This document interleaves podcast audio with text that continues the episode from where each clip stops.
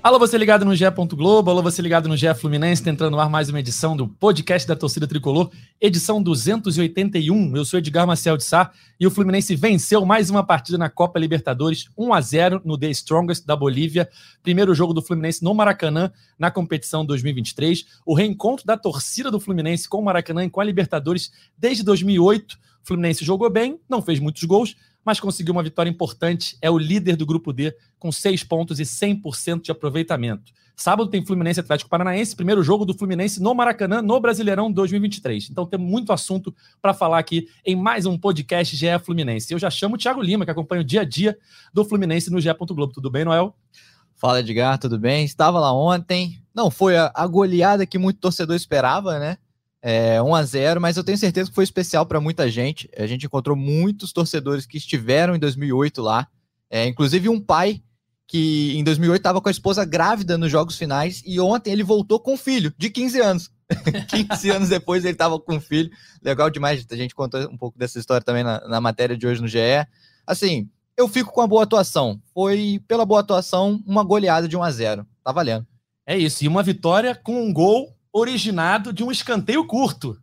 Temos que falar sobre isso, porque Cauê Rademacher, no dia que o Fluminense vence com um escanteio curto, não está aqui, fugiu do debate. Impressionante. Impressionante. Impressionante. Mas vamos falar sobre isso nesse podcast. Eu já chamo ele, a voz da torcida tricolor, Gabriel Amaral. Tudo bem, amigo? Tudo bem, tudo bem. O, o, dizem que se, se sai outro gol, quase sai um outro gol também originado de escanteio curto, Cauê Rademacher ia pedir férias até agora nessa, nessa semana. Mas como não saiu, ele só furou esse podcast só. Mas, enfim, 1 a 0 é, Tem aí toda uma discussão da galera que achava que o Fluminense tinha que meter 18 a 0 todo jogo. Mas, enfim, tem que avisar pra galera, né? nem todo jogo é tão fácil quanto foi a final do Carioca, não, pessoal. Tem que entender que nem todo adversário é tão fácil quanto foi o Flamengo. Então, a é exigente, né? É, não, é, e exigente assim, tem que analisar. É, é, o Strongest não é treinado pelo grandioso técnico Vitor Pereira. O Strongest tem um centroavante de qualidade, o Strongest tem um goleiro muito bom. Então, assim, fica mais difícil do que ganhar o Flamengo, né? Então, fica aí. Fica, e... Tem que ter noção. Né? E a atuação foi boa. O Fluminense jogou bem. O Fluminense criou muitas chances, foi muito superior ao adversário, mais de 20 finalizações, mais de 70% de posse de bola só não entrou tantas vezes como vinha entrando nas últimas partidas, né, Gustavo? Gustavo Garcia, que acompanha o dia a dia do Fluminense no GE. Globo e também estava no Maracanã, assim como o Noel, viu o jogo ali dentro do gramado, né, Gustavo? É isso, Edgar. Fala, Edgar, Thiago, Gabriel Amaral, tricolores do céu e da terra. É, eu diria que foi até especial, assim, eu nunca tinha tido a oportunidade, né, de assistir ao jogo do gramado, então fiquei ali atrás do gol e em frente ao setor sul da torcida tricolor, é, vendo as reações assim dos torcedores, os jogadores aquecendo, então bem bacana. Achei que, que foi uma grande vitória para o Fluminense por tudo que se desenha no grupo, toda a dificuldade que provavelmente o Fluminense vai encontrar também na altitude contra o The Strongest. Então acho que o Fluminense larga bem, digamos assim, nessas duas primeiras rodadas, 100% de aproveitamento. Então, eu diria que assim, pode não ter sido o placar que muita gente queria ou esperava, que achou que o Fluminense fosse fazer 5, 6 a 0, eu até brinquei com alguns amigos tricolores, eu falei, cara, vocês provavelmente não, não, não viveram o Fluminense de 2013 para cá, então, porque tá ganhando, ganhando, ganhando, ganhando e, e nunca tá bom, mas enfim, o torcedor é sempre um inconformado, né? Mas assim, achei que uma grande vitória, o Fluminense não foi brilhante, digamos assim, não, não foi espetacular, mas venceu sim com autoridade, com posse de bola. E é isso, Libertadores é isso, não tem jogo fácil, cara. Não adianta achar que ah, é o time lá que é mais fraquinho da Bolívia, enfim, que joga o campeonato boliviano. Não tem isso, é Libertadores. É isso, foi a quinta vitória seguida do Fluminense. É, 14 gols feitos e dois sofridos apenas nessa sequência. Uma informação que a gente não deu no último podcast, do daquele perfil Flupédia, do nosso amigo Igor Moreira, é, foi a primeira vez na história que o Fluminense venceu quatro partidas seguidas em quatro competições diferentes, né? Quando venceu Esporte Cristal pela Libertadores, Flamengo pelo Carioca, Paysandu pela Copa do Brasil e América Mineiro pelo Brasileiro. A vitória sobre o The Strongs foi a quinta seguida desse bom momento do Fluminense, e é isso que a gente falava. É, por mais que havia uma expectativa de uma goleada, né? O, a torcida foi em grande número ao Maracanã, 52 mil pessoas num jogo que começou às 7 da noite. A gente sabe como é difícil, é o pessoal que trabalha, não dá tempo de chegar. Teve muita gente que chegou no intervalo da partida. É, quando começou a bola rolando, né? Ainda tinha muitos buracos ali e os, em setores que estavam esgotados. Mas é isso, o Fluminense conseguiu uma grande vitória, uma vitória importantíssima. Não foi uma grande por, no placar, mas foi uma vitória grande pelas pretensões do Fluminense no grupo D, agora com 100% de aproveitamento, seis pontos em dois jogos disputados e com um gol de escanteio curto, né, Thiago? Um gol de escanteio curto. Eu queria saber o que Cauê Rademacher falaria se ele pudesse, nesse momento, sabe? Se ele tivesse aqui. É, no, no, no, chat, já temos aqui, ó. Cobraremos Cauê no próximo podcast. Como é que pode uma vitória com escanteio curto e o Cauê corre? Cara, ele. Ah, tem um almoço, não posso participar. Peraí, né, gente? Almoço. Ah, calma Quem almoça, né? Quem almoça depois de vitória? Calma aí, Cauê mandou mensagem aqui. Falou que, ó, conseguiu um horário em sua agenda apertada para fazer uma rápida olha ele aí, para fazer uma rápida participação e se posicionar em relação ao escanteio curto que deu a vitória ao Fluminense. É ele? É isso. A gente tem que botar a cara, né? Há dias de vitórias e dias de vitórias com escanteio curto, com escanteio na área. O que importa é que o gol saiu e foi um gol de desafogo, porque estava ficando complicado ali o negócio, né? O Fluminense jogou os 90 minutos iguais, dominando, era um ataque contra a defesa e a bola não, não entrava. Rondava a área, rondava a área, não entrava. E eu fico aqui com um comentário do Pati Gibaldi, deixa eu ver se eu estou falando certo aqui o sobrenome dele, Pati Gibaldi, que não foi um escanteio curto, foi um escanteio híbrido. Porque é uma mistura de escanteio curto com escanteio. Porque o passe do Arias para o Ganso foi quase ali na marca do, do escanteio, o Ganso já ah. cruzou. Não ah. ficou aquela, jogou para trás, jogou para lá. Então ah. foi um escanteio híbrido. Ah. Ponto para o Fluminense, três pontos importantes. E tá aí. O, e depois o Gabriel falou bem, quase saiu um gol. Eu ia pedir férias, com certeza. mas, mas, não chegou a ser tão curto, porque já foi um passe para a área ali para o Samuel Xavier que chutou. Eu vi muito delay fazer isso para o branco, era gol sempre, então foi uma inspiração nos anos 80. Escanteio híbrido. Nasce um novo termo no meio do futebol é. e vamos patentear Cauê Rademacher aqui. Ó, ó, eu, eu, eu, queria, eu queria muito saber, eu queria muito estar no lugar quando criaram o escanteio de mangas curtas, né? Que é aquela falta um pouquinho, né? Perto do escanteio. Mas eu estou feliz que eu estou no lugar onde está se criando o escanteio híbrido. Que é o escanteio curto peronomútil, né? Eu, eu achei sensacional essa aqui do, do Pate de Balde aí, arroba o Pate de balde, escanteio híbrido. Matou, ele falou, matou a marcação dos homens das alturas. O que eu recebi de mensagem depois do jogo, tem que cobrar o Cauê, o gol foi de escanteio curto, ele precisa... Eu, parecia que era aniversário, mais mensagem de aniversário. Não parava. Na hora que saiu o gol, já vieram os três em cima de mim comemorar o gol. Cara, e, e olha só, o passe para trás, por mais que tenha sido um cruzamento rápido, já atrapalha a marcação ali. O Nino aparece livre ali. O Cano fez uma, uma barreira ali, ele conseguiu segurar um jogador do Del Strongest ali no, no corpo, né? Atrapalhando com o corpo. Não. E o Nino vem como um foguete ali para fazer o gol. mais bem cobrado da história do, do Maracanã. Ó, o, você falou do Pati Balde, mas aqui também, ó, o Igor Moreira, mais uma vez aqui do Flupédia, mandou a seguinte mensagem: Foi o segundo gol de escanteio curto mais importante da história do futebol, né, tricolor, atrás apenas do Magrão contra o Figueirense em 2007, aquele gol que empatou ali a, o primeiro jogo da final da Copa do Brasil. Mas eu queria lembrar um outro gol de escanteio curto, Cauê, que é provavelmente um dos gols mais bonitos da história recente do Fluminense aí nos últimos 10 anos. Né? O gol do Fred de voleio que nasce assim, de um escanteio curto, cobrado para o Deco e ele dá a fatiada na área. Quando é curto, mas você joga para a área, você tem um propósito. O que me irritava era aquele curto que a bola ia para trás chegava no Caio Paulista ah. e tomava contra-ataque. Tem que ter um propósito não, não. ali. Daí o problema é o jogador que recebe a bola, porque uma coisa é o Deco, outra coisa é o Ganso. Não, o, Caio Paulista, Deco, o Deco ali toca, cruza de três dedos, foi uma coisa maravilhosa. E, e, o do Ganso ontem foi, foi de cinema também.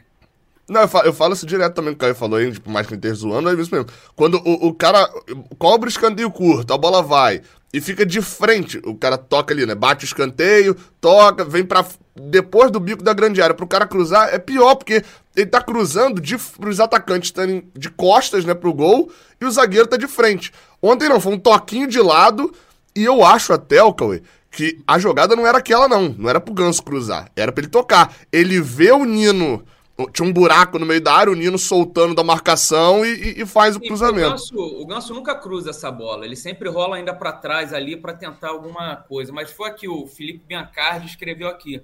Mais um gol de cruzamento, viva a bola aérea. A bola aérea muitas vezes te tira do sufoco, né? Na Libertadores está sendo crucial aí para o Fluminense. Se for assim contra o Sporting Cristal, empata o jogo no escanteio.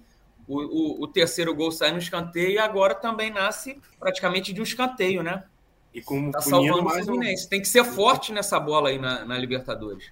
E o Nino sendo participativo mais uma vez, né? Nessa bola aérea aí, né? Ele, você falou aí do jogo contra o Sporting Cristal ele já ele, ele deu a cabeçada que, que originou o gol do Cano, né, que o goleiro defendeu, espalmou pro Cano.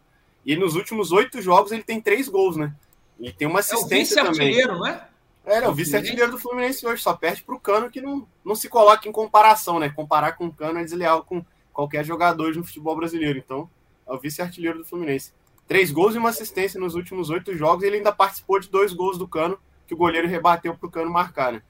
Perfeito. É, Cauê, qual é o seu compromisso aí? Porque o Fluminense nessa situação e você almoçando, né? Não, Querendo... Então, eu, já, eu, eu, já tinha combinado, eu tenho uma reunião muito importante agora, ah. uma hora da tarde. Eu tinha ah. combinado com o Edgar que eu não poderia participar desse programa. Ah. Mas depois do gol de ontem, eu, eu combinei com o Edgar uma estratégia para eu entrar, comentar esse gol híbrido, de escanteio híbrido, e, e, vou ter que sair, infelizmente, mas na, na segunda-feira pode Fluminense Atlético Paranaense que é um jogo importantíssimo, que o mais importante da, da história do Fluminense. Eu estou, eu estou de volta aos 90 minutos aqui. É um almoço, Edgar, é um almoço da Cena, C-E-N-A. Conselho do Escanteio na área. É o, o, o conselho. É, na verdade é C, CDNA, né? Que é o Conselho Diretor reúne, do A gente se reúne após cada escanteio curto que sai gol, a gente traça a estratégia. Ó, o, o, aqui no chat, o Felipe Biancati, que é parceiro do Cauê, né? Deve ser amigo de infância, não é possível. É, lembrando sempre que eu sou o cauezista. É, se existe o dinizismo, nesse podcast existe o cauezismo. Olha aí. Eu conheço ele só no Twitter, só, nunca encontrei. é, beleza. Então é isso. Valeu, Cauê. Valeu, obrigado aí, gente. Valeu, necessária para se posicionar nesse momento. Tem que falar da atuação do John Ares ali pela direita no segundo tempo me lembrou Cafuringa contra o Bayern de Munique em 76. se, se, o, se quisesse acabar o jogo com aquela bola ali, acabava, que ninguém tirava a bola dele ali. É isso. Aí. Valeu, Cauê. Saudações. Saudações. Vamos Valeu. lá. Seguindo aqui a atuada, vamos lá, Fluminense 1 a 0 no The Strongest, como a gente falava, Gabriel. Um jogo bom do time, né? Mas que não se resumiu em números, né? Em, em gols feitos, mas muitas chances criadas e tal. E o Fluminense entrou em campo sem o Keno, né? é, dos titulares, faltou o Keno, que está gripado, ficou fora da relação, e o Diniz, quando todo mundo esperava que ele entraria com John Kennedy, talvez Lele, ele foi com Lima no 4-4-2. O Keno fez falta ontem? Fez. Assim, vamos lá, não foi a falta suficiente para o Fluminense não ganhar o jogo. Né? O Fluminense ganhou o jogo sem o Keno. Eu vou lembrar agora, pô, de cabeça não vou lembrar agora não, mas eu lembro de um jogo em que o, o Fluminense não teve o Ganso e aí o Diniz foi perguntado ao Ganso, ele falou, ó, oh, a gente ganhou sem o Ganso. Então, assim, as pessoas ficam falando de que Fluminense, sem Ganso, etc. A gente ganhou. Eu não vou lembrar agora qual o jogo exatamente. Mas, enfim, vai ter uma boa vitória, assim, do Fluminense. Foi? Acho Não, faz mais tempo. Faz mais ah. tempo. O Paysandu também foi sem Ganso, mas essa frase dele, etc., acho que faz, acho que faz mais tempo. É... E aí, assim, fe... por que, que fez falta? Porque o Fluminense ele fez até mais falta por, pela falta, falta, falta, falta, de um reserva que seja parecido. O Fluminense não tem. O, o quem é o, é o reserva que tem drible? Aí você vai lá, ah, não, mas o John Kennedy joga na ponta. É outra história. O Lele joga na ponta. É outra história. Joga de uma maneira diferente. O reserva do Keno era para ser o Marrone. Só que o Marrone tá dando volta em volta do gramado lá no, no, no campo do CT. E graças a Deus, realmente, porque pelo que ele jogou não era para ele estar no banco mesmo. É, acho que foi Fluminense Vasco. Então, lembrando aqui, deve ter sido Fluminense Vasco mesmo. É, é... E aí, assim, então, então fez falta. O Fluminense não tinha esse ponta. A, a, as jogadas batiam no Lima. O Lima é um ponta. Ele, ele, jogou bem no Ceará. Acho que a melhor fase da carreira do Lima é jogando como ponta. Mas, assim, ele é um ponta de velocidade, de, de de mais disposição. Um, talvez um, um, não é mais um Luiz Henrique, igual é o, o Keno. Isso fica difícil para jogos de defesa mais fechada. Porque se a bola bater no Lima para ir para um contra um, ele não vai fazer a jogada. Ele vai tocar para trás, girar, tentar bater pro gol e tal. Ele, ele gosta de jogar mais na ponta, jogando em velocidade.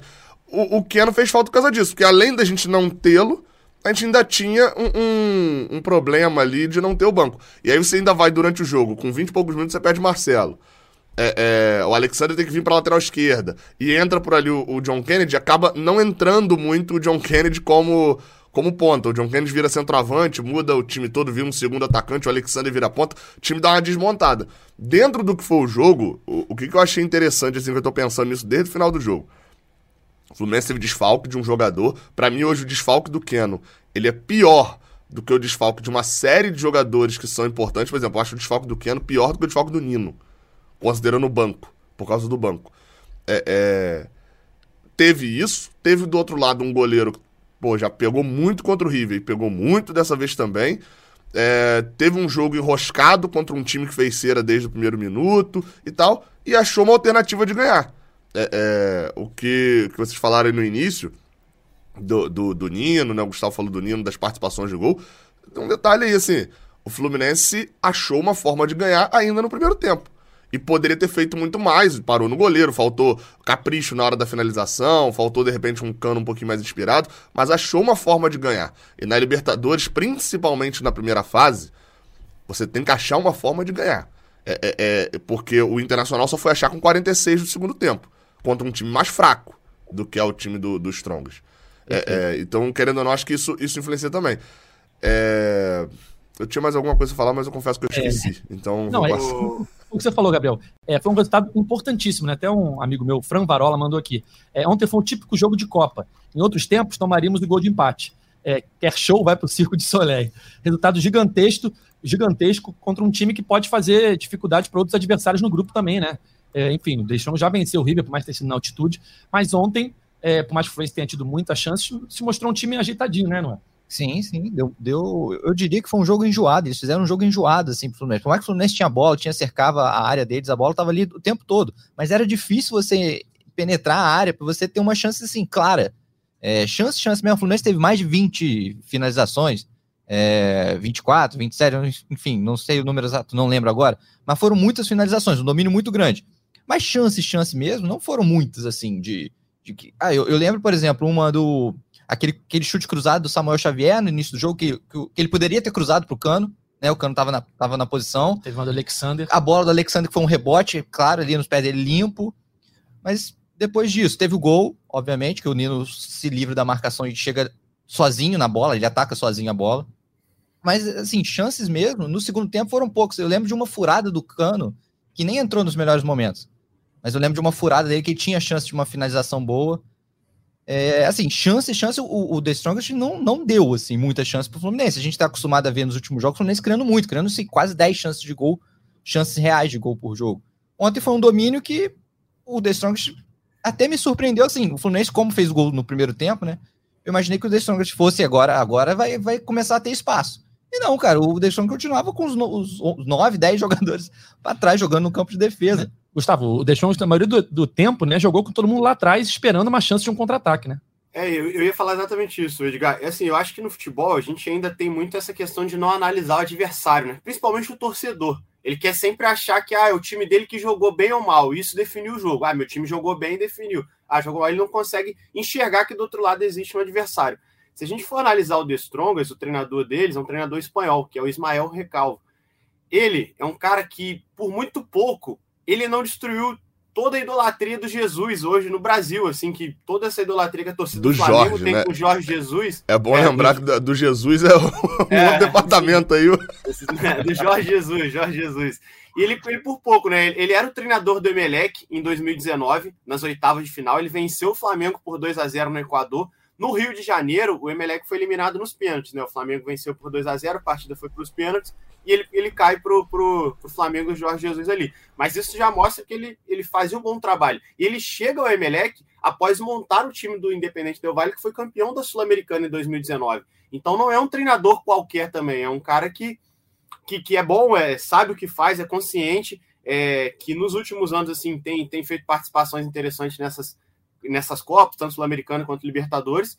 E assim, eu acho que ele estudou o Fluminense, entendeu o Fluminense, respeitou o Fluminense e veio com esse ferrolho para tentar, para tentar ferrar o Fluminense nesse sentido, né? De, de, de não impedir o Fluminense de jogar como o Fluminense vem fazendo nos últimos jogos. Acho que em certa, em certa, de certa forma ele, ele foi eficiente, porque não conseguiu fazer, deixar o Fluminense fazer um placar elástico, mas assim, ele, ele acaba sofrendo aquele gol do Nino que, que define o jogo. Eu, eu acho que assim, volto a dizer, não foi uma atuação brilhante do Fluminense, pelo menos na minha visão. Confesso que foi a primeira vez que eu vi o jogo ali do campo, então você não consegue ter uma noção tão, tão específica quanto olhando de cima. Mas assim, acho que o Fluminense não foi mal. Acho que isso precisa ser muito ressaltado. O Fluminense não foi mal, não, não, não, não vacilou, não oscilou, enfim. Teve o jogo, aquele jogo de posse, de imposição, mas é aquilo, nem sempre ele vai conseguir ser tão dominante e eficiente, né? Foi dominante, mas não conseguiu ser tão eficiente, mas meteu bola na trave, então é isso. É, ainda tem um detalhe aí, o, o, Gustavo, que ele tinha uma estratégia clara pro, pro início do jogo, que era pressionar cinco minutinhos ali no início do jogo pro Fluminense não, não pegar o embalo da, da torcida e tal, e depois, frum, abaixar a linha, fez, se fechar. Igual você falou, né? Quase deu certo. Eu, eu acho que ele foi no limite da qualidade do time dele. O time do Strongest também não é um time, nossa, que qualidade. Não, tinha uns jogadores grossos. O cara você via que a, a, bola batia nele três vezes antes de ele conseguir dominar. Mas era um time organizado, era um time bom e que ia estourar nesse limite. O Fluminense tinha mais qualidade. Né? Ele, ele vai até onde o braço do treinador vai também, né? É, é, e aí, no segundo tempo, é interessante, quando rola a bola no segundo tempo, ele, ele tinha dado uma entrevista antes em que ele fala que a ideia era pressionar um pouco nos primeiros cinco minutos de cada tempo. Ele meio que já falava isso antes do jogo justamente para quebrar o ritmo da torcida. Acabou que na volta pro segundo tempo a torcida nem tava tão incendiada assim. E aí ele pressiona, o Fluminense aceita essa pressão, abaixa um pouco a linha, e aí vem o momento em que o Strongest pressiona e tal, e é a chance de quase empate, da, e, e aonde precisa se falar do Fábio. É, é porque daqui a pouco o Fábio vai errar. Ele vai, porque, meu amigo, porque todo goleiro erra. erra. Né? Todo mundo daqui, erra. Daqui a, daqui a pouquinho ele, ele, ele vai errar, ele vai se posicionar mal, vai vir um escanteio, ele vai sair furado e tal, porque acontece. E aí, é, é importante lembrar desse momento agora. O, o, o, o Fábio faz um ano, não é um ano bom, não é um ano ótimo, é um ano espetacular. Concordo. Dentro da, de tudo que eu acompanho e do que eu acompanho pessoas que acompanham, eu não tenho noção de um goleiro que tenha feito um ano melhor do que o Fábio até agora, não. É, é, é um ano sensacional nos números e nas atuações. Tem uma foto, eu não, não, vi de quem é essa foto, não sei se vou até procurar pra ver se é do Fluminense. De uma defesa, que, da defesa que o Fábio faz ontem, que é uma defesa espetacular. A bola faz curva, ele vai de mão trocada no ângulo. Assim, tem feito um ano sensacional. E isso tem que ser destacado. E entra naquela categoria do Keno que eu falei. Se ele sair você olha para o banco, você não vê um reserva igual a ele. O Pedro Rangel e o Vitor são garotos que têm 3, 4 jogos na carreira. Pode subir e fazer, meu amigo, ser o melhor goleiro da história. Pode. Mas não é o provável. A gente não sabe disso. Eles têm dois jogos na carreira só, né? O, o Kena, até pouco tempo, é, a gente falava sobre a inconstância dele no time titular, né? E eu acho que desde a semifinal do 7 a 0 ele vem numa crescente que hoje ele já faz falta para o time. Naquele 7x0 ele jogou bem, na final, no 4x1 ele jogou muito bem, contra o Paysandu ele jogou bem. Enfim, ele vem se adaptando cada vez mais a esse esquema de jogo do Diniz. O que a gente falava no início que era um problema, agora já começa a ser algo positivo para ele. E o Fábio, cara, foi o que o Gabriel falou, a defesa que ele faz ontem é inacreditável. É, a defesa que ele faz no Fla-Flu, quando tá 2 a 0 no começo do segundo tempo, também é inacreditável. Enfim, ele foi importantíssimo no título carioca, foi importantíssimo na vitória ontem, porque por mais que o Fluminense tenha jogado bem, tenha criado muitas chances, o Fluminense só fez um gol.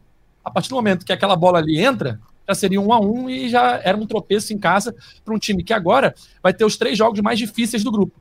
Os dois contra o River e o The Strongs na altitude. Então, os três próximos jogos do Fluminense são os mais complicados desse, desse grupo. Então, era importante você chegar nesses três jogos, Noel, com 100% de aproveitamento e com uma gordurinha mais tranquila. A gente não sabe quanto é que vai ser o jogo hoje, né? Hoje tem River e Sport Cristal. Um empate seria maravilhoso para o Fluminense. É, enfim, você já está com dois jogos e seis pontos ganhos, dá uma tranquilidade para você encarar é, os próximos três jogos que terão que serão os mais complicados da chave, né? Total. E, esse jogo contra o River promete muito, né? A vantagem de ser no Maracanã né? Você tem de você tentar também. Se você vence o River, você já praticamente encaminha a classificação, né? Você fica dependendo de mais uma vitória em três jogos para carimbar. É, você mesmo falou num, num podcast atrás aí da, da, sequência da ordem dos jogos, né? Ter, ser, beneficiar o Fluminense, né? E é isso, o Fluminense fazer o dever, dever de casa, é, pegar o River agora. Ele precisa ganhar, mas ele não vai, não, não vai entrar pressionado, né? Se empata ontem, imagina a pressão que você chega para esse jogo contra o River. Então, você pode jogar tranquilo, fazer o seu jogo, vai ser um jogo difícil, obviamente. E se você ganha, você praticamente fica muito perto da classificação. Posso falar uma opinião polêmica? Diga. Polêmica, hein? Hum.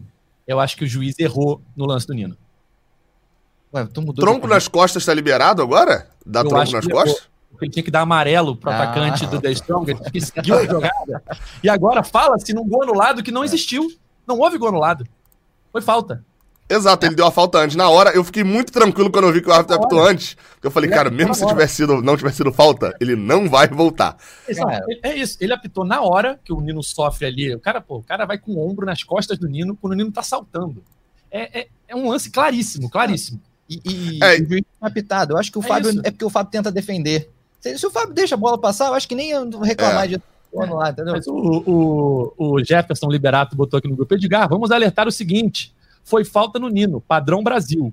Mas ele sentiu a carga nas costas e desabou. A galera tem que ficar ligada que Libertadores não é qualquer falta que é marcada.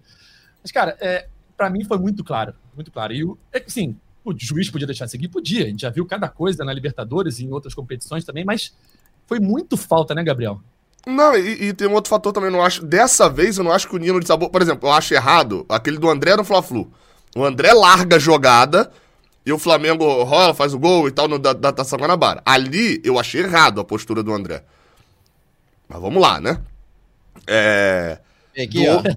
Cara, é muito nas costas, cara. É, não, e outra, desequilibra o Nino, ele, não é que ele cai. Ele não consegue ficar em pé. Isso, porque o tranco vem nas costas enquanto ele tá pulando. E ele cai ali e dá aquela catada de cavaco ali, né? Pra... O, o, o, Lauro no, no chat aqui. Na TV foi desesperador. Porque a, na transmissão, não, não sei se deu para ouvir direito o apito perfeitamente, como deu para ouvir no Maracanã. É, e a jogada seguiu, o, o, narrador gritou gol, né? Então foi desesperador. A Beatriz Pazlem botou aqui, Edgar, eu estava quase te dando um follow quando você disse que o árbitro errou. Calma, gente. Deixa eu terminar, calma. e, eu, no, na, no Twitter, o gol mal anulado, gol anulado. Gente, não foi gol anulado, foi falta. Não teve, é. O que acontece depois daquele apito não existiu. Né? E é, você a... pode dizer que o juiz anulou uma chance de perigo do Strongest com a falta, mas sim, não o gol. Sim, não o gol. E também teve um outro lance que falaram, polêmica, é, de um suposto pênalti do Vitor Mendes. Acho que foi um pouquinho é, antes. Esse, esse, esse, eu não vi, esse eu não vi. Eu foi junto, foi perto. É, eu vi na televisão depois. Há um toque no pé do cara, tá? No pé do atacante do, do The Strongest. Eu acho que a reação dele é completamente desproporcional ao que foi o toque. Ele se joga de um jeito. Ah, é um que o cara dá um salto gigantesco. Sim, mas tá. houve um toque. A questão é, na Libertadores, o juiz não, o VAR não chama para aquele tipo de lance. Vide o primeiro jogo do Fluminense, onde a gente teve dois pênaltis mais claros do que aquele ali, e o juiz nem, o VAR nem, nem chamou. No Brasileirão, no Carioca, não sei, talvez chamasse, mas na Libertadores, deixou seguir, deixou seguir rápido, porque o, o lance seguiu, a bola saiu, o juiz botou a mão no ouvido e mandou, mandou ir. Não teve nenhuma demora de análise e tal. Mas foram os dois lances que foram mais falados, né? O, é, falta... e esse pênalti. Teve um outro erro, um outro erro não, não vou entrar como se esses dois fossem erros, mas teve um erro bem claro a favor do Fluminense. Escanteio. É... Não, então, o escanteio eu vi que eles reclamaram, ainda não voltei para ver o lance eu direito, não. não. o lance, foi escanteio não, mas dizem que é, o escanteio foi tiro de meta, o escanteio é, saiu... a reclamação deles era essa. Eu, achei até que fosse é, é, que o escanteio tivesse batido com a bola rolando. Mas, achei que era essa a reclamação. foi escanteio curto, é outra jogada, né, Gabriel? Não foi jogada na área a bola. Ah, não, é, não, infelizmente. escanteio híbrido, escanteio híbrido. Como reclamar. O, o, não, mas é, foi a falta do Marcelo, né? Uma falta ali com 10 minutos, 9 minutos do primeiro tempo. Que o Ganso bate, a falta é bem na linha da, da, da grande área. O Ganso bate, a bola bate na barreira, ele cruza e o cano cabeceia para fora. A falta não foi falta no Marcelo. Não foi nem falta do Marcelo, foi muito falta do Marcelo. Ah, o Marcelo pisa no pé do cara, cai e, e, ele dá a volta pro Fluminense. Aquele lance ali, meu amigo. Mas foi muito. Foi um pisão no pé ali, mas com toda a força. Aliás. É... Enfim, ainda bem que não resultou o gol naquilo, né? Saiu o gol do escanteio. Por, por falar em Marcelo, Tiago e Gustavo, que estavam no Maracanã. O que podemos dizer para a torcida tricolor? Porque o Marcelo sai logo no início, causa uma preocupação, né?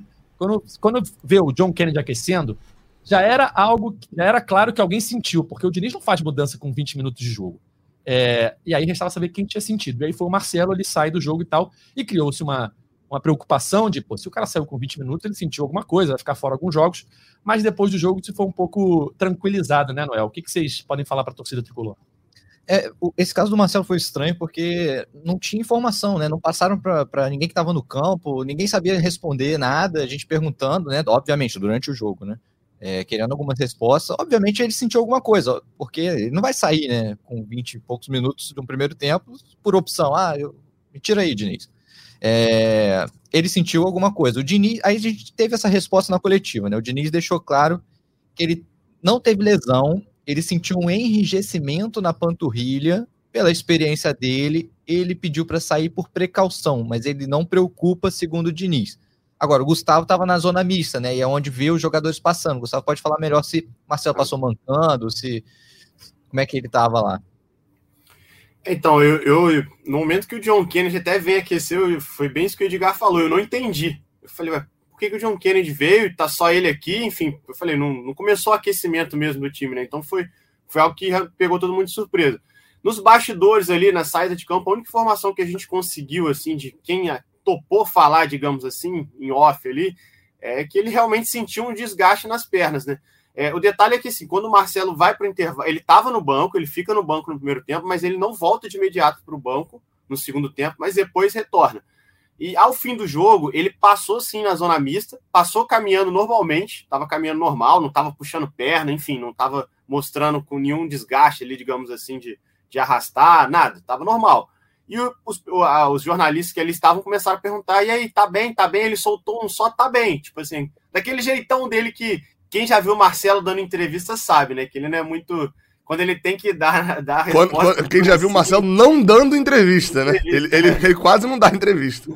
E ele já, já largou mesmo, assim, não, tá bem, tá bem, e saiu, assim. Então, é aquilo. Eu acredito que. que tô aqui também já dando uma opinião, que ele, assim, ele, ele deve ser preservado agora, nesse momento, mas que, que não tenha sido nada grave. Eu acho que realmente o Fluminense deve ter essa precaução agora é, com ele depois do que aconteceu, desse desgaste, assim.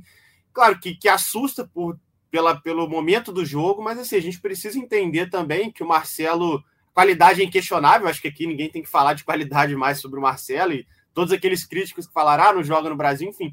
Mas assim, a, a temporada dele é, começa agora mesmo, né? Ele, ele vinha de, de um período sem atuar, vinha vinha de um período na, em que jogou na Grécia, em que, que não estava sendo tão participativo quanto se espera que ele seja agora no Fluminense. Então, assim, ele, ele vai ter que se adaptar. E pegou uma sequência ingrata, né? Pegar jogos, pegar o Flamengo na final, querendo ou não, um jogo duro, pega viagem para o Peru, jogo de Libertadores, enfim. Então, assim, ele vem sim de um desgaste. Eu acredito que o Marcelo, até mesmo ao longo da temporada, ele vai ser poupado pelo Diniz, pela comissão técnica em alguns momentos para que ele seja realmente preservado e não volte a apresentar esse desgaste, digamos assim, nas pernas, como o pessoal falou. Ó, o Rafael Valim falou aqui no chat rapidinho, Gabriel. Eu estava na Oeste Inferior, perto é, da Sul, e pareceu que o Marcelo tinha colocado a mão na coxa, perto da virilha, mas acho que foi mais para se poupar mesmo. Ele não tinha nada, tá? Só, só deixando claro, ele não estava com bolsa de gelo, não estava com nada ali no banco. A gente conseguiu observar isso. Nesse momento, acho que agora da temporada, se você parar para pensar friamente, friamente, o Marcelo só vai ser, entre aspas, tá, necessário daqui a duas semanas. Contra o River?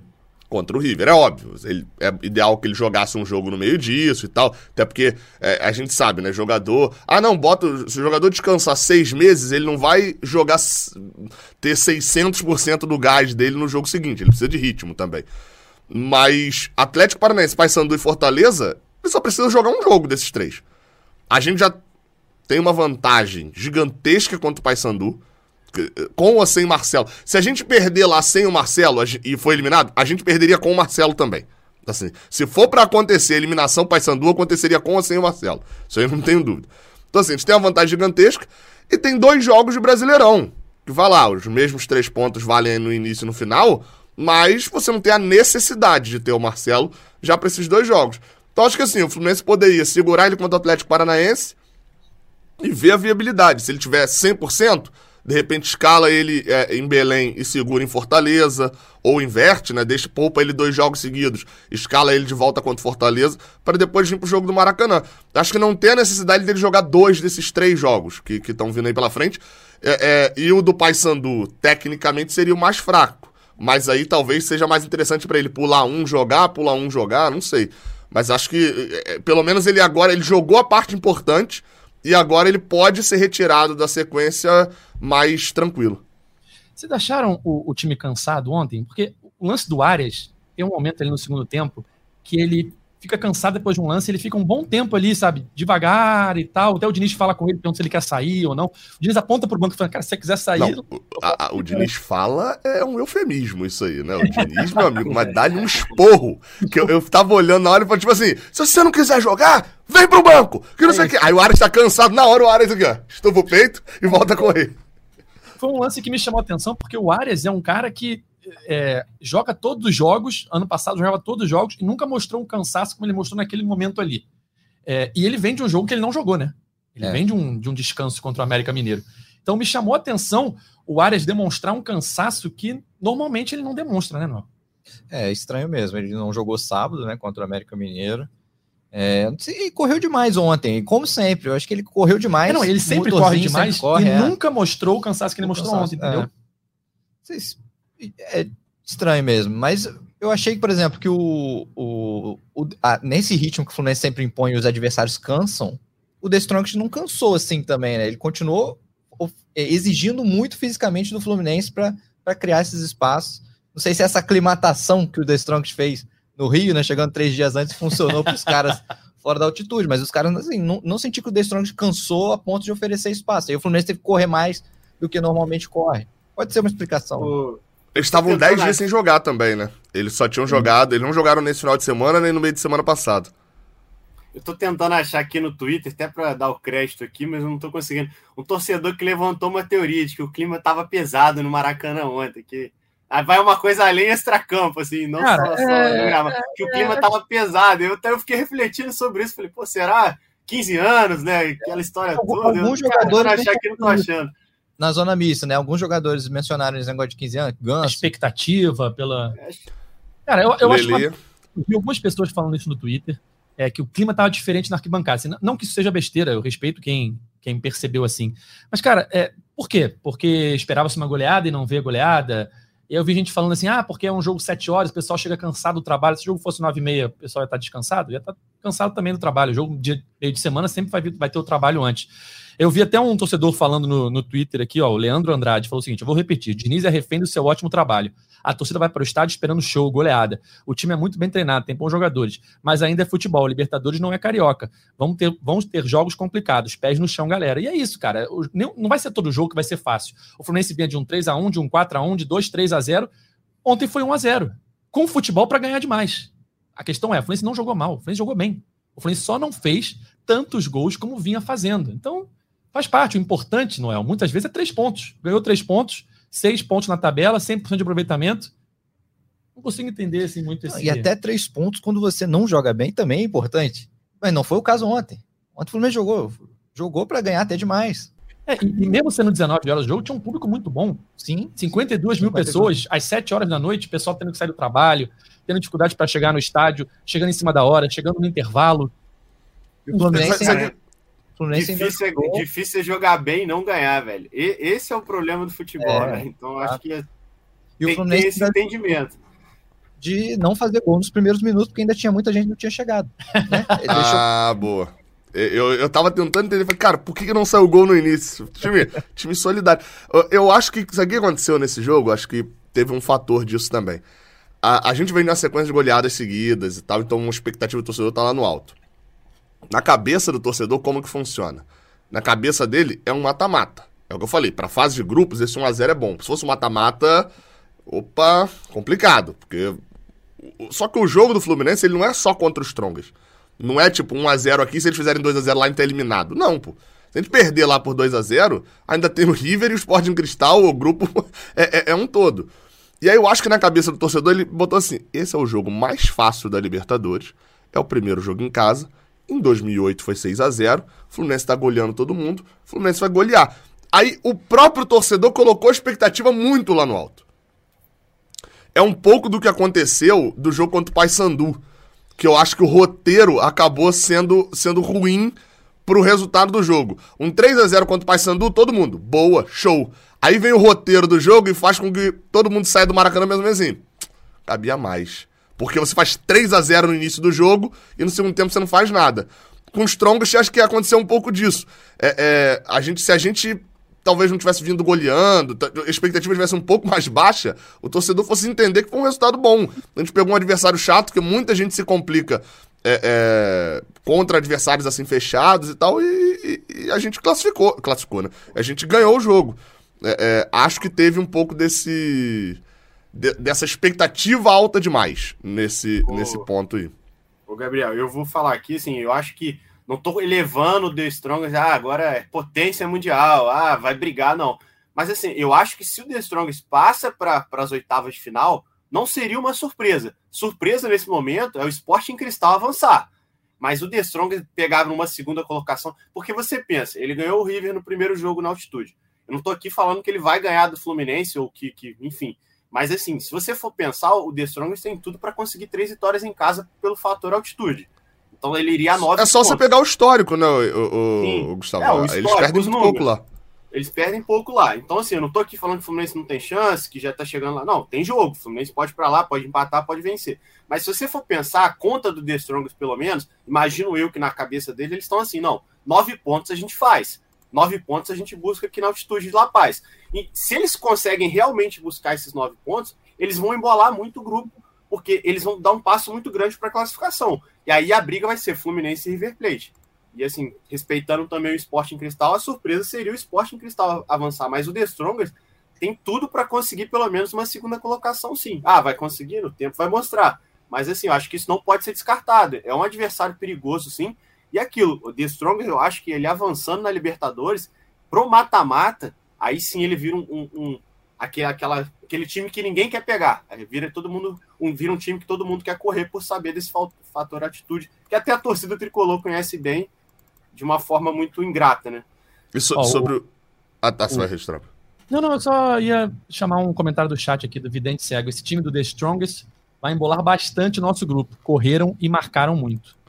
É pro Strongest embolar mais assim, ele, ele tem que tirar, por exemplo, se ele tira ponto do Sporting Cristal fora de casa, é, é, e assim, achei até o time de Sporting Cristal bom.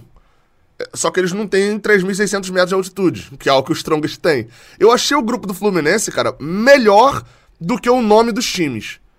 Se você pega um equatoriano para olhar o grupo do Fluminense, vai olhar e falar: ó, o Fluminense, beleza, um bom time do Brasil, mas não tá entre os melhores do Brasil. Na cabeça do equatoriano, lá os melhores, né? É o Atlético Paranaense finalista do ano passado, é o Atlético Mineiro semifinalista, Palmeiras e Flamengo. A cabeça lá do, do, do cara mais genérico. Ah, beleza, é um time do Brasil. O River Plate gigantesco você tem. Os Strongest que, pá, só tem altitude. O Sporting Cristal, time pequeno. Só que o grupo tá melhor de, de bola, de qualidade, tá muito superior ao que aparecia para algumas pessoas, né? Eu digo que pra, pra gente aqui, quando a gente tem um pouco mais de análise do Fluminense, é, a nossa análise era o quê? Meu amigo, vão perder um outro, vai perder ponto na altitude, Fluminense e River vão varrer o grupo. Tudo bem que isso ainda pode acontecer, né? O único jogo que o River perdeu foi na altitude, né? E o Fluminense tá varrendo o grupo. É...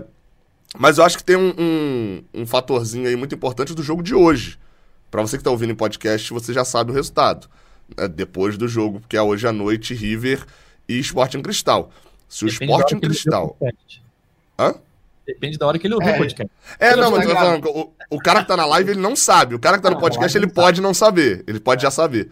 É, tá é... gravando 13 horas de quarta-feira aí, só pra situar, então por isso que o Gabriel tá falando isso. Isso, é. o jogo é às 9 da, da noite, se eu não tô enganado. Exatamente, às 9 da noite lá no Monumental de Nunes. A, a, o padrão é o River vencer.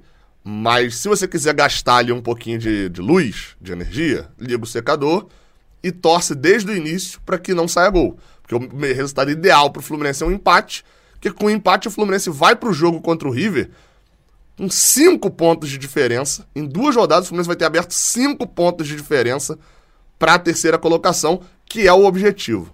Não tem boa. O objetivo é classificar. Ser primeiro do grupo é bônus. A Libertadores funciona dessa forma. O Riquelme falava isso direto. A Copa começa nas oitavas. A, a, ali é outro, é outro torneio. Então, cinco pontos de diferença te possibilita até um empate em casa. Obviamente vai ser um resultado não agradável, mas na tabela não é um resultado ruim com o River. Você empatar em casa com o River não é um resultado ruim.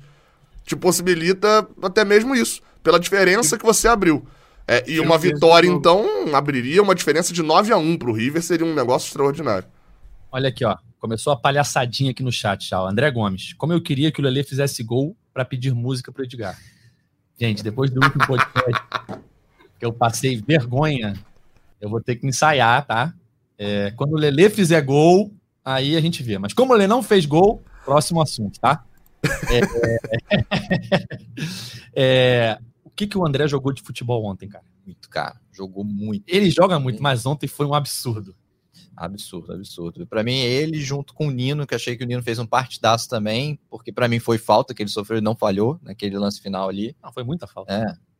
É. é para mim foram os melhores em campo. E junto com o Fábio, eu botei o Fábio, acho que o Fábio também, por mais que o Fábio só tenha aparecido em raros momentos. Mas apareceu quando preciso, né? Preciso, quando preciso. E o cara frio, do que a bola não chega o jogo inteiro para fazer uma defesa daquela, impressionante. Mas assim, o André é absurdo que ele jogou, ganhava todas. Eu vou até pegar aqui, enquanto você...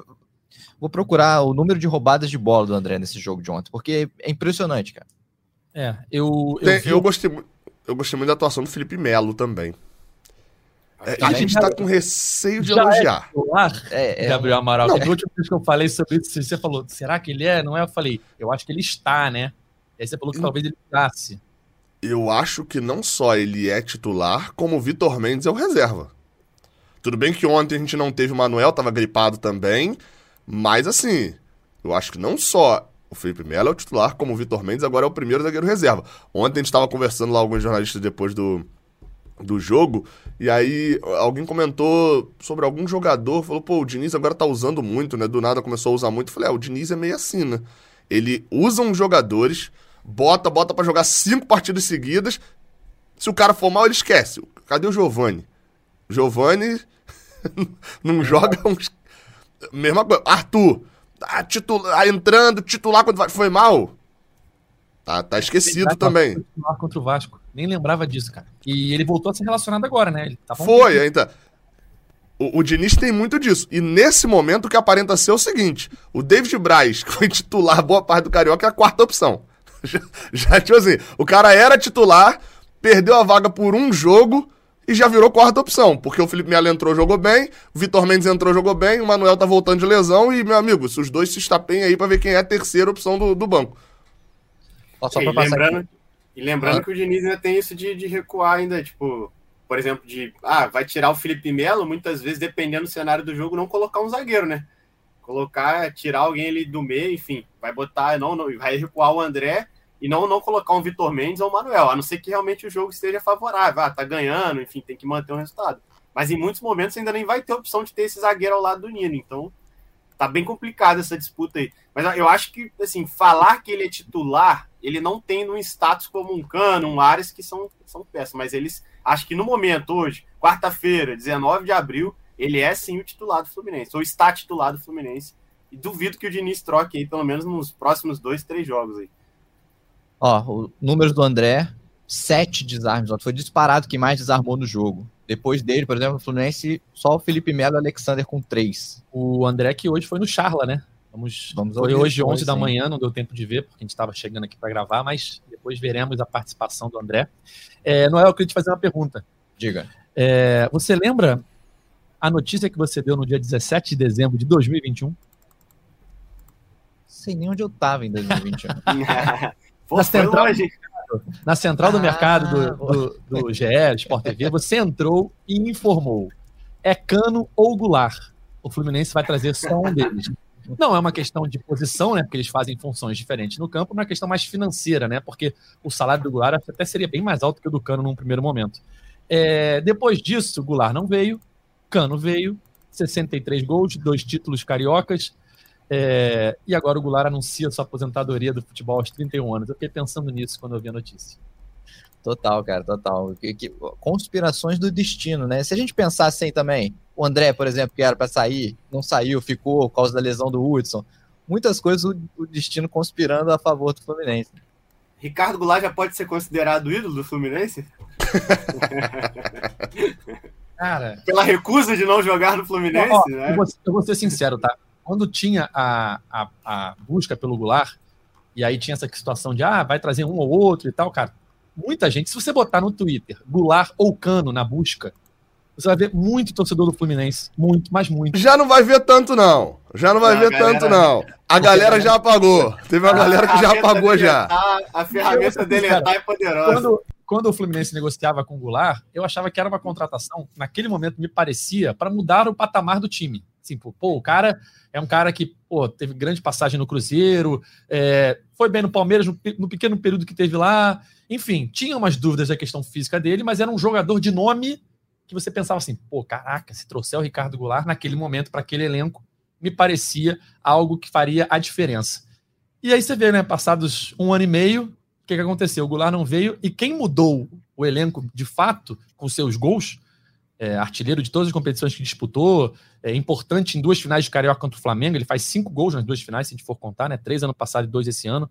Enfim, é, o Cano é que mudou, né? O Cano que a gente olha hoje para trás e vê, caraca, olha a importância que o Cano teve nesse curto período que ele tem de Fluminense. São só um ano e meio, nem um ano e meio ainda. Isso, mas só tem um fator importante que na época o Fluminense ainda tinha o Fred, né? Então acho que também isso pesa muito de, não, o Fluminense tem o Fred já para ataque, mesmo que, ah, não, todo mundo já sabia que provavelmente iria se aposentar, mas tinha esse fator Fred ainda. Não, o Fluminense tem o Fred. E o Ricardo Goulart chega para ser, ah, vai ser o craque do time, né? Naquela ocasião, pelo menos, mas É, Teve, é, teve gente comentando isso aí, mas assim, a pergunta é essa: Ricardo Goulart pode ser considerado ídolo? E, e, assim, pela, pelo que a gente até acompanhou na época, foi muito também do jogador de não querer vir para o Fluminense, né? Não foi só a negociação partiu por parte dele. Então, por isso Eu que eu acho tô que ele- eu acho que é, ele, ele, o empresário, enfim, imaginavam que ia conseguir uma proposta financeiramente melhor. É, e acho que não conseguiram, né? Porque eu acho que o Santos foi até inferior ao que o Fluminense tinha oferecido. Como ele recusou o Fluminense, o Fluminense saiu da negociação, foi para fazer outras coisas, trouxe o Cano, por exemplo. E aí, enfim, é, o resto é história. né? Famoso, famoso leilão, né? Vamos trabalhar que na realidade fizeram um leilão, o Fluminense não entrou no leilão na hora que começou e largaram. A história, a história é essa. E um abraço pro Santos, muito obrigado, Santos. nunca, nunca esquecerei. É, e o Bahia também, que encerrou a carreira do Goulart. Eu não lembro a minha opinião da época assim exatamente, não. Vou buscar no Twitter, hein? Não, no Twitter não, o meu pior tem vídeo, tem minha cara falando, né, lá no Raiz Tricolor. É, mas pela minha memória, assim, do que eu lembro um pouco, eu era meio que assim, a torcida tava muito empolgada com o Ricardo Goulart, tava muito empolgada. E eu tinha um pezinho um pouco atrás por conta do tempo dele na China e do período que ele tinha vindo jogar. No Brasil ele não tinha jogado. Ele, ele tava um tempo. É o mesmo pé atrás que eu tinha com o Alan. E que, na verdade, com todos os jogadores, o único, na verdade, que não. Que não deu é. é- é- é- é- foi o, o Hulk até agora, né? E aí, essa semana ele deu entrevista ao Hulk falando que ele veio da China, né? E foi porque ele parou de ir pra noitada. Por isso que ele, que ele tá voando fisicamente. Mas todos os outros que vieram da China, eu tenho um pé atrás. Com o Goulart eu tinha e tava certo. Com o Alan também eu tinha e tava certo, né? Também, até agora, também não rendeu muita coisa. É, o Felipe Gomes botou uma mensagem aqui no chat que eu queria falar sobre esse assunto. Entrevista do Thiago Silva ontem, após a eliminação do Chelsea na. ou Chelsea, como diz o Deco, na Champions League, dizendo que essa é a sua última Champions, até porque o Chelsea está na 11 lugar da Premier League, não vai se classificar para o ano que vem. Contrato dele vai até o meio do ano que vem. Mas falou do Marcelo, falou que a volta do Marcelo mexeu, com, tocou no coração dele. O que, que vocês acharam dessa entrevista do Thiago Silva? Dá para ter esperança é, de um retorno antes do. Não do previsto, porque a gente não sabe quando é que é o previsto, né? Porque tá é, sempre se falando, ele vai voltar um dia, mas quando? Nunca volta. É, mas a partir do momento que ele tem contrato até o meio do ano que vem, a gente imaginaria que só poderia ser no meio do ano que vem. Depois dessa entrevista, Noel, o que, que você acha? Eu acho que bateu o arrependimento. Acho que bateu sério, sim, o arrependimento da, da renovação há, pouco.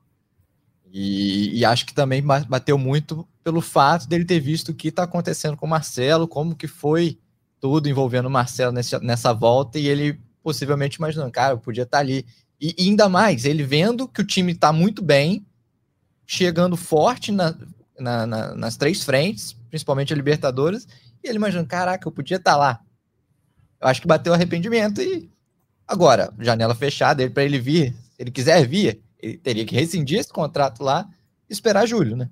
Só poderia vir em julho. É, ele teria que esperar o final da, da temporada europeia, né? Sim. Finalizar essa temporada europeia com o Chelsea, conseguir uma rescisão amigável para vir é, na próxima janela, né? Enfim, é, não é simples, mas as palavras dele ontem, Gabriel, acho que ele começou a, a pensar. Pelo bem do Thiago Silva. Perdeu o bonde, né? Porque ano que vem já é outro time. Ano que vem pode não ter André, pode não ter Arias. Acho que vai ser um time forte ainda, vai. Já vai ter passado o Mundial. Já vai ter passado o Mundial também. Você não sabe quem vai ser contratado, mas é, esse time hoje, a gente pode falar no presente, hoje é muito bom para brigar por todos os títulos. Vai ganhar? Não sei. Isso é imprevisível. Futebol é uma caixinha de surpresas. Mas que tem time para brigar pelas competições? Tem. Pelo bem do Thiago Silva, eu vou ser bem sucinto, assim. Pelo bem do Thiago Silva, eu não vou repercutir esse assunto, porque toda vez que eu vou repercutir algum assunto do Thiago Silva, eu, eu tenho me irritado cada vez mais. Eu gostava muito do Thiago Silva, fãzão e tal. Eu nunca considerei ele ídolo. Acho que a passagem dele não foi nesse naipe. Tinha tudo para como a do Marcelo também não era, por exemplo. Do Marcelo era até menor, na verdade. Mas esse rame-rame e essa. É, é, é... Cara, é porque eu tenho que tomar cuidado com as palavras para também não ser duro demais. Mas assim, essa, essa brincadeira que ele quase que faz com a torcida do Fluminense há 3, 4 anos me irrita. Verdade é essa. É, ah, ele voltou? Nossa, aeroporto, tamo junto. Tu é zagueiro de nível mundial, não tem. Mas eu não caio. Eu não, ele perdeu muito para mim. O Marcelo não ficava fazendo showzinho em rede social, não ficava fazendo nada. Vinha no Brasil, em Xerém, mandava vídeo lá pra pré-eleição, não sei o quê. Beleza. A hora que era para voltar, pegou, rescindiu o contrato dele, conversou lá e veio pro Fluminense acabou. Thiago Silva ficou fazendo um showzinho há um tempão e até agora nada. Assim, vamos lá. Se ele chegar pro Chelsea, o salário dele com certeza não é o mais baixo do Chelsea. Ele quiser rescindir no meio do ano, eles rescindem. Rescindem pronto e vem. Só que assim, ele precisa querer. E aparentemente para mim até agora, o Thiago Silva em nenhum momento, nenhum momento, até hoje, em nenhum momento, ele quis voltar pro Fluminense. Ele tem a intenção de mas querer voltar até agora ele não quis. Então, enfim. Ô, Gabriel, eu, eu, pelo, bem, pelo bem da idolatria do Thiago Silva, eu paro por aqui. Se eu continuar falando, eu pro, pro, vou promover provas contra mim no futuro. Ô, Gabriel. A, a, gente falou, eu lembro aqui, puxando a memória, eu lembro que a gente estava falando sobre o Marcelo, né? A chegada do Marcelo aqui, quando o Marcelo foi anunciado, a gente convocou live tal, podcast, enfim. E a gente falou muito do efeito Fred para a volta do Marcelo. Tudo que o Marcelo viu acontecer com o Fred, não só o Marcelo, mas vários jogadores que já passaram pelo Fluminense, enfim, todo mundo viu o efeito Fred, que realmente foi uma festa atemporal para a posteridade. E agora, o Marcelo, não só o Marcelo também, mas o futebol mundial começa a ver tudo que a torcida fez pro Marcelo na chegada no Fluminense e o início de carreira do, desse recomeço no Marcelo no Fluminense. Título carioca, aquele gol espetacular, enfim. Então, e tem uma repercussão mundial isso. Tanto que vários jogadores assim de, de peso de Copa do Mundo estão comentando, jogadores de outros países. Então, assim, o efeito Marcelo eu acho que já é muito grande, já traz um retorno muito grande. Aí entra essa situação do Thiago Silva, que tudo indica, o Thiago vai fazer uma reformulação sim para o ano que vem, depois dessa temporada, digamos, catastrófica, assim, que se esperava mais do Chelsea. Então, assim, é, eu vou dizer assim, estou dando aqui uma opinião, eu não me surpreenderia se o Fluminense anunciasse o Thiago Silva no meio do ano. Não me surpreenderia, não estou aqui trazendo informação, estou dizendo que é uma opinião. Mas é o que o Gabriel falou. Eu acho que ele tem que parar de brincar, de certa forma, com esse sentimento que ele sabe que a torcida tricolor nutre por ele e tomar uma decisão, assim como o Marcelo fez. Chegou a hora, vamos batalhar por isso, Fluminense, vamos fazer de que forma, enfim. Então, eu acho que se ele chegar, bater na porta lá, ninguém no Fluminense vai negar. Então, depende dele. Ele tem que falar: quero voltar. Será que é possível essa negociação, essa rescisão? acho que está nas mãos dele, só depende dele. E assim, eu já tinha até falado isso antes, eu acho que o momento é agora. Na verdade, eu acho que o tempo já passou, o feeling dele para voltar já tinha que ter acontecido. Mas assim, eu acho que é agora. Ele tem que tomar essa decisão, esperar esse fim de temporada com o Chelsea, que está tá se encaminhando ali para a temporada lá acaba no meio do ano, diferente daqui, então acho que está nas mãos dele. Falar, vamos rescindir, vamos brigar e vamos voltar. Só depende dele.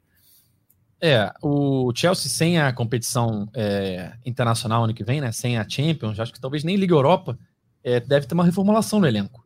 Então, não seria um absurdo você liberar um zagueiro é, que ganha muito, provavelmente, é, uma idade avançada, enfim. Tem que esperar aí o fim da temporada, mas é, acho que se ele não voltar agora no meio do ano, ele vai perder o bonde aí, porque voltar ano que vem é uma incógnita. O presente a gente sabe que é bom e que e o Fluminense tem time para disputar todas as competições. Ano que vem é, a gente não sabe o que vai acontecer. Enfim, vamos encaminhando aqui reta final do nosso podcast 281. Quero agradecer a participação aqui de Thiago Lima, o Noel. Valeu, Edgar. Valeu, Gabriel. Gustavo. É... Para encerrar, eu queria só ler um trecho de um jornal de hoje de La Paz, é o Diário. The Strongest se livrou, se livrou de la humilhación com a derrota de 1 a 0. Assim, na, Espanhol na... perfeito. Perfeito, né, cara? castelhano, castelhano, castelhano, castelhano. É, mas na coletiva ontem, né, porque eu, sempre o treinador visitante fala primeiro, o, o, o, o tom foi muito esse, assim, a derrota por 1 a 0 os caras orgulhosos de terem perdido só por 1 a 0 meio que mostraram a força de, do time e que eles queriam ser surpreender nesse grupo, que os outros times passem a olhar o The Strongest com outros olhos, né? Foi isso que eles falaram. É isso, valeu, Gabriel. Valeu, valeu. É, segunda live pós-Libertadores, segunda vitória. Eu espero que continue assim até o 13 terceiro jogo. Com essa super live no dia 12 de... Aí vocês vão trabalhar domingo, né? Já, Fluminense campeão da Libertadores, vocês trabalham domingo. Aí a gente faz, faz no domingo, dia 12 de novembro, uma super live do título da, da Libertadores. É, Tamo junto. Líder do Brasileirão, líder do grupo D da Libertadores. Olha o momento. E líder da chave dele na Copa do Brasil, porque a chave dele só tem ele e o Paysandu. Ele tá em primeiro, o Paysandu em segundo. Três pontos a zero no momento, né? É isso, valeu, Gustavo. Valeu, Edgar, Gabriel, Noelzão, torcedor tricolor. E assim, só falar que a gente acabou não comentando, né? Mas acho que a crise voltou, né? Mais um jogo sem gol do Cano. Acho que a torcida não está preparada, não está acostumada com isso. Na verdade, teve, né? Mas, mas foi anulado, né? Mas brincadeiras à parte, Fluminense no sábado aí enfrenta o Atlético Paranaense novamente no Maracanã. Lembrando que o Fluminense está muito bem nas Copas, mas também lidera, mesmo que pelo cartão ali a menos que tem contra o Flamengo, ou a, a menos que o Flamengo, na verdade, mas é o líder do Campeonato Brasileiro. O Fluminense também não pode abandonar o Brasileirão, né? Tem que, tem que pensar é, que é uma competição importante também, e acho que talvez seja a hora de, de pontuar mesmo, não deixar só para a reta final. Mas é isso, valeu. Valeu, jogo importantíssimo no sábado, jogo difícil, né, na verdade, é importante e difícil, né, o Brasileirão de pontos corridos, todo jogo é uma final, né, é, mas um jogo difícil. o jogo difícil. O Atlético Paranaense é um adversário difícil, né, vem fazendo boas campanhas aí em todas as competições que disputa, então sábado às quatro da tarde tem Fluminense e Atlético Paranaense no Maracanã. É, então, temos um encontro marcado na próxima segunda-feira para falar tudo sobre essa partida. O nosso podcast está nas principais plataformas de áudio, é só procurar lá por GE Fluminense ou então no seu navegador ge.globo barra Fluminense. É isso, galera. Valeu, até a próxima. Tchau! O Austin pra bola, o Austin de pé direito!